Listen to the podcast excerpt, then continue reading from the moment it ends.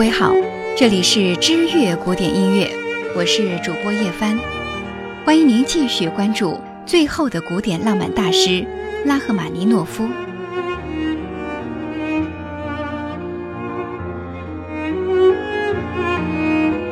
一九四一年一战爆发，德奥于八月一日对俄宣战。拉赫玛尼诺夫为了祖国的战事，在国内各地巡演，此间还创作了《守夜者》《晚岛弥撒》。但如火如荼的革命似乎与他的音乐格格不入。一九一七年十月革命后，拉赫玛尼诺夫再也无法拥有曾经安稳闲适的生活，迫不得已。他只好选择了背井离乡。在圣诞夜，他携着妻子儿女，身揣仅存的两千卢布，抵达了芬兰。在俄国曾经拥有的一切，刹那之间烟消云散。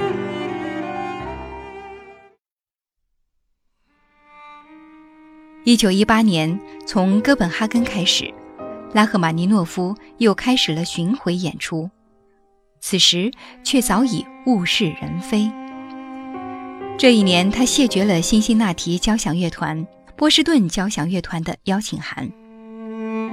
他过着囊中羞涩的生活，理由是，他自认为在指挥方面还没有达到那个境界。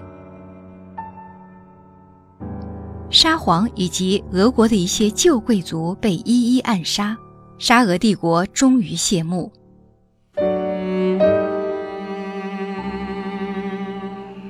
十一月，拉赫玛尼诺夫乘坐着贝尔根峡湾号前往纽约。或许是巧合，一战停战协约签署的当天，他到达了纽约港。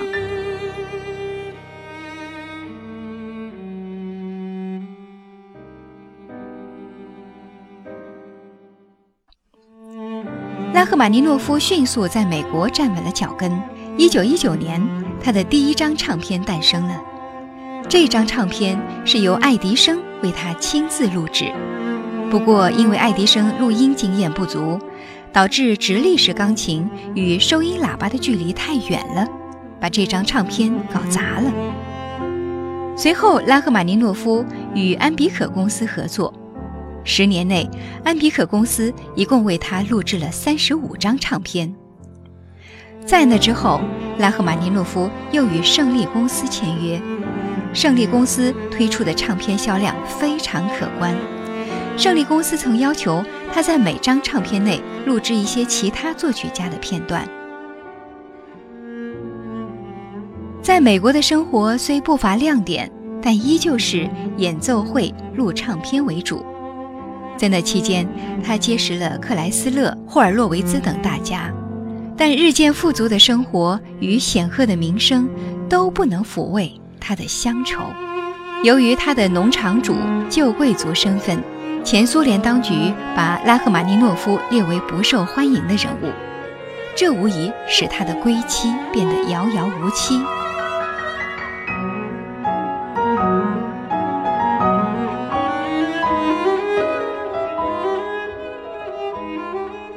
一九三四年，拉赫玛尼诺夫在瑞士的谢纳尔别墅。完成了他晚年最重要的作品《帕格尼尼主题狂想曲》，这部可以称为是标志性的名作，是他从帕格尼尼的画像引发灵感而得来的。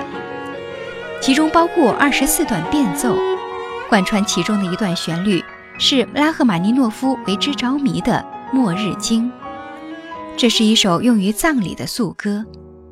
他以前的作品《死亡岛》。以及众多钢琴奏鸣曲中都有类似的痕迹，这和他性格中那种深藏的忧郁是相吻合的。帕格尼尼主题狂想曲第十八变奏更是凭借电影《时光倒流七十年》而闻名遐迩。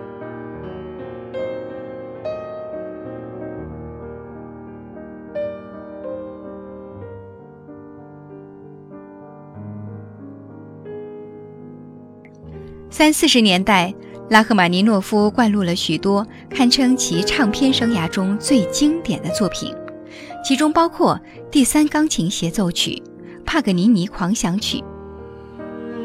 二十世纪四十年代，二战爆发，拉赫玛尼诺夫的生命之烛也燃到了最后。不堪重负，一种刺骨的疼痛席卷了他的全身，他患上了癌症，他没能看到法西斯的覆灭。一九四三年的一个清晨，他再也不能在比弗利山的家中去浇花了，再也不能演奏心爱的斯坦威钢琴了。他阔别了音乐，永远的离开了这个世界。那一年，他七十岁。拉赫玛尼诺夫是浪漫乐派唯一一个留下录音，我们能够聆听到作曲家亲自诠释自己作品的音乐家。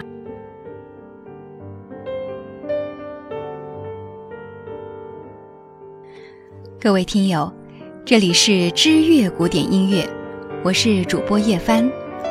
刚才为您播出的是最后的古典浪漫派大师拉赫玛尼诺夫的第三集。欢迎您继续关注。